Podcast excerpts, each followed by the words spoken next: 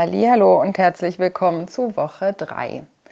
Und ich möchte dir auch dazu wieder so einen kleinen 5 Minuten Impuls mitgeben, wie du da noch ein bisschen mehr rausholen kannst. In dieser Woche ist der Schwerpunkt auf Focus on the Good. Fokus auf das Gute. Wir haben ja gesehen, dass wir uns oft wirklich auf die Schwierigkeiten fokussieren. Und jetzt wollen wir mal am besten jeden Tag wenn du dir abends etwas Zeit nimmst und aufschreibst, was gut gelaufen ist. Ich habe das mit meinen Kindern mal gemacht, weil wenn man mit Kindern äh, schimpft oder Sachen nicht so gut gelaufen sind, dann ist das tatsächlich auch für die so, dass die manchmal das Gefühl haben, es ist gar nichts richtig.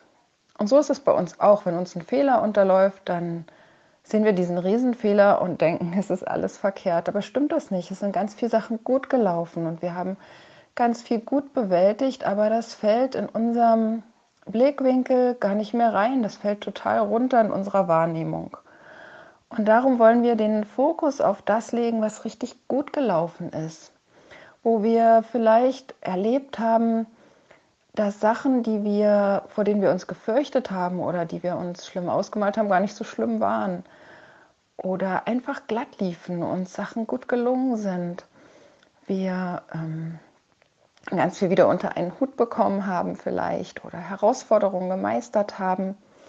Und so entsteht ein guter Kreislauf, weil unser Selbstbild verbessert sich, indem wir hinschauen und sehen, was alles gut läuft und wir trauen uns mehr zu. Und äh, das ist eine ganz schöne Sache, die da ins Laufen kommt. Und ähm, ich habe ein, ein Steckblatt angehängt sozusagen zu diesem Kaleb. Kaleb und Josua waren ja die zwei, die der Meinung waren, wir können das schaffen.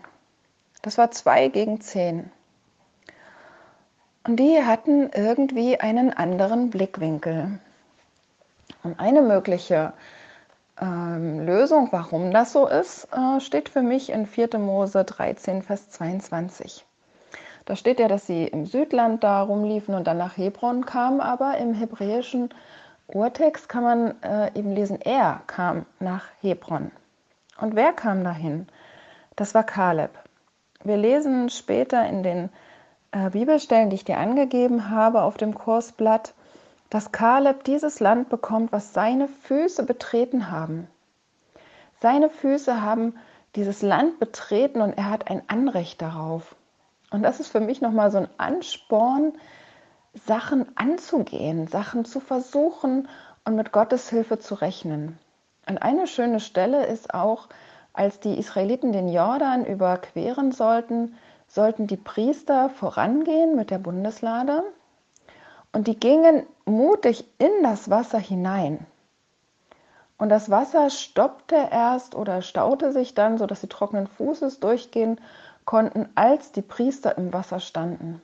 Manchmal müssen wir also auch auf Sachen zugehen und dann ist Gottes Hilfe da. Dann gibt er uns tatsächlich dieses Land, was unsere Füße betreten haben. Er gibt uns das, wonach wir uns ausstrecken. Er möchte unseren Willen sehen und unser Vertrauen. Und Kaleb äh, geht in dieses Land, wo in Hebron eben das Grab ist von Abraham und auch von der Sarah und er weiß, dass es der Gott seiner Vorväter ist, der Gott, der eben immer da ist, der war und der bleibt und der beständig ist. Und dort stärkt er sein Vertrauen auf den Gott, der auch für ihn da ist. Und wenn du ähm, vielleicht in einer christlichen Familie aufgewachsen bist, dann hast du ein extremes, einen extremen Vorteil, weil du weißt, dass in deiner Familie vielleicht schon über Generationen so geglaubt wird.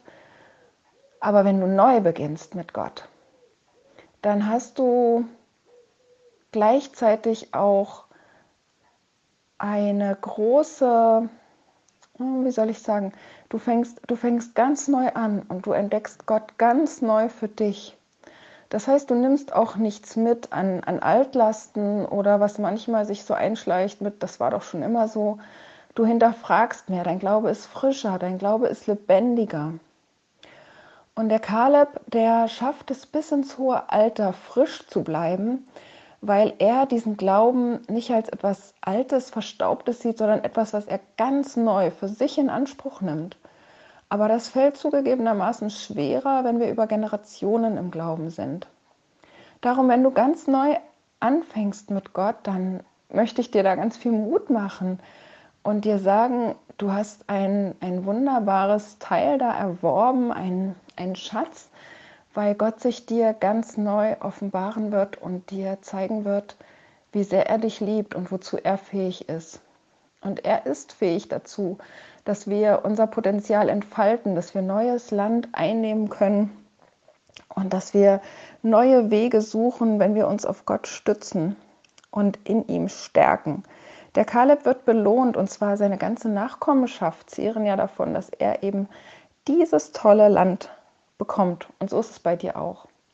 Wenn du losgehst, dein Leben eroberst, neue Schritte gehst, dann wird das Auswirkungen haben auf äh, Generationen. Und wir können kleine, kleine Schritte machen. Kleine Schritte. Und ich habe dir wieder diesen, dieses Blatt angehängt, mit, was du mit deinem Tagebuch verbinden kannst, wo du schauen kannst, was du möchtest und was erste Schritte dahin sein könnten. Wohin kannst du, worin kannst du dich stärken? Kannst du lernen vom Glauben deiner Vorfahren, was sie erlebt haben, was sie vielleicht auch ähm, ein Versprechen von Gott mitgenommen haben? Oder ist dein Vorrecht vielleicht, dass du ganz neu anfängst, dass du Gott ganz neu entdecken kannst, dass du vielleicht erstmal ein paar Seiten in der Bibel lesen möchtest, um etwas für ihn zu, über ihn zu erfahren, dann sind das deine ersten Schritte. Sind deine ersten Schritte vielleicht mit anderen darüber zu reden? Oder sind deine ersten Schritte vielleicht ähm, zu lernen, mit Gott zu reden über alles, was dich belastet und was dich freut? Egal was es ist, versuch dir kleine Minischritte zu suchen.